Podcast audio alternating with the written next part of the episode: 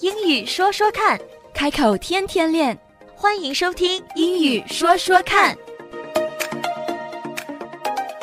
In our last session, we said that if we don't want to be bothered in store, we could say, I'm just browsing. 在上一期的节目里，我们跟大家讲了，如果我们只是在店里随便转转，而不需要帮忙的时候，可以说一句 I'm just browsing. We also covered different ways you can use the word check, such as check out, check in, check up, and check around. 我们也跟大家介绍了在日常生活里用处非常多的这么一个单词 check 和它的四种不同基本用法。接下来，我和高宇继续跟大家介绍一些和店员之间的对话。So let's pick up where we left off. 我们就着上期的话题继续聊。Let's pick up where we left off. 那如果说我我看到了一件我喜欢的衣服，我想跟店员说，我想试试这一件，May I try it? May I try it on? May I try it on? 对 Try it on. ，try it on. Try it on. Three words here. Try it on. 三个非常短的单词，连起来读， 里面的 t 会读成的的音。Try it on. Try it on. Try it on. 就是我可以试一试吗？对，嗯，或者是我想问他试衣间在哪儿？Where is fitting room? Good try. And that was close. But two places need extra attention. 不错啊，你这样说他们可以懂，但是有两点需要注意一下。首先是 where 的发音， 在问地点位置的时候，我们都会用到这个单词 where, w h e r e, where. Secondly, 第二点，remember the article the before a place. In this case, the fitting room, the fitting room. Where is the fitting room? 通常，当我们在跟别人沟通的时候，往往会漏掉一些小的单词，就像 the， 因为这些小的单词在中文的句子里并不存在，但是在英文里却非常重要。虽然把这些小的单词漏掉了，并不影响对方对我们的理解，但是就语言来讲，这样的说法并不正确。Let's try it again. Let's try it again. Where is the changing room？或者是 Where is the fitting the room？ fitting room? 对，Where。 Where? 嗯哼，哦， 如果说我觉得你给我介绍了很多以后，我不是很喜欢这个，嗯我应该怎么委婉的去拒绝他呢？嗯、i l l think about it. I'll think about it. It's fine. But you can also say, I'll pass for now. I'll pass for now. I'll pass for now. I'll pass for now. 嗯，就是我先等一等再说。I'll pass pass 就是一个非常委婉的 Pass 不接受哦的意思。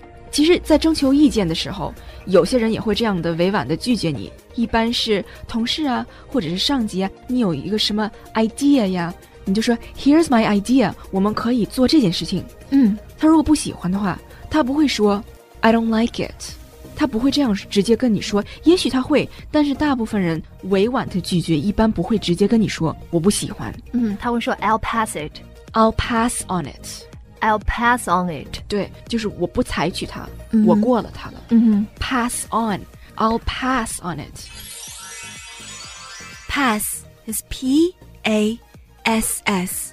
Pass，它的意思就是超过、越过。Pass 也有几种不同的用法，单独使用 to pass 的确是越过、超过的意思，但是 to pass on 有两种不同的意思。Sometimes we'll need to pass on a message，有的时候我们会需要传达一个消息，那么在这里 pass on 就是传达的意思。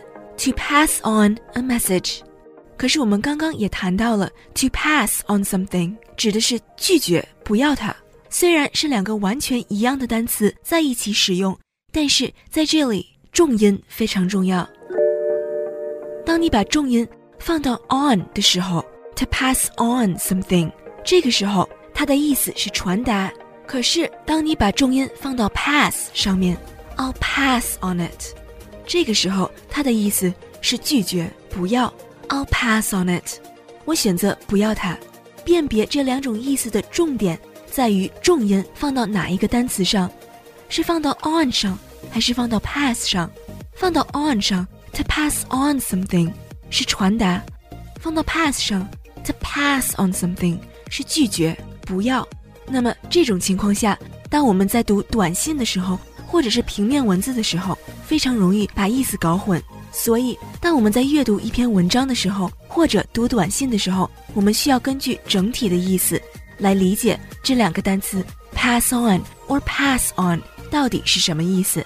倒是在讲话的时候，这两个单词被误解的机会会比较少，因为我们可以听出来重音放到了哪个单词上。也正因为重音的位置影响了这两个单词的意思，所以当我们在发音的时候，一定需要 pay extra attention，一定要额外注意。I'll pass on it。对，其实我们考试及不及格也是用这个单词 pass。六十分算 pass，对吧？及格，呃，你要 pass 这个及格线才能够算你这个 course pass 了，对不对？嗯那他 I'll pass on it，就是说我把你的这个 idea 拒绝到这个 pass 的线之外嗯，，I'll pass on it，我不去采取它。为什么不是 I'll skip it？I'll skip it 是跳过它，哦，跳过跟拒绝它是两个概念。嗯 I'll pass it。，I'll pass on it。I'll pass on it。对，我们如果是 skip。skip 可以一般是像我们开一个会，嗯会上的 agenda 嗯有十二个 items，、嗯会上的讨论的话题有十二个，那我们可以说，OK，number、eight we'll skip number eight for now。We'll skip number eight for now，就是说我们现在跳过跳过它第八个。嗯 We'll skip on number eight。嗯 But if we skip something, that also means we might come back to it later. 如果我们跳过了某个东西，它的意思并非是不考虑它， 只是目前跳过去，那么一会儿也许会转回到这里。如果说 We'll pass on it，就是我们不考虑它。哦，这个不考虑跟跳过实际上是不一样的，对吧？对中文里也是不同的概念。是的，嗯，那这是一个很有意思的事情。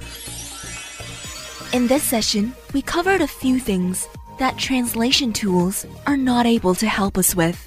我们这期节目的重点其实是一些翻译器帮不到我们的地方，也就是发音、重音和用哪些词更确切一点。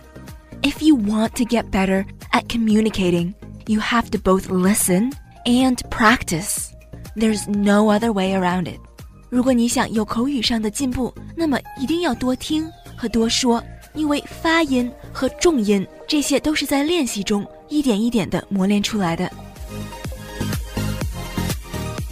英语说说看，开口天天练。That's all for now. 今天的节目就到这儿，我们下期节目再会，Don't forget to practice. 不要忘记练习呀、拜拜。拜拜。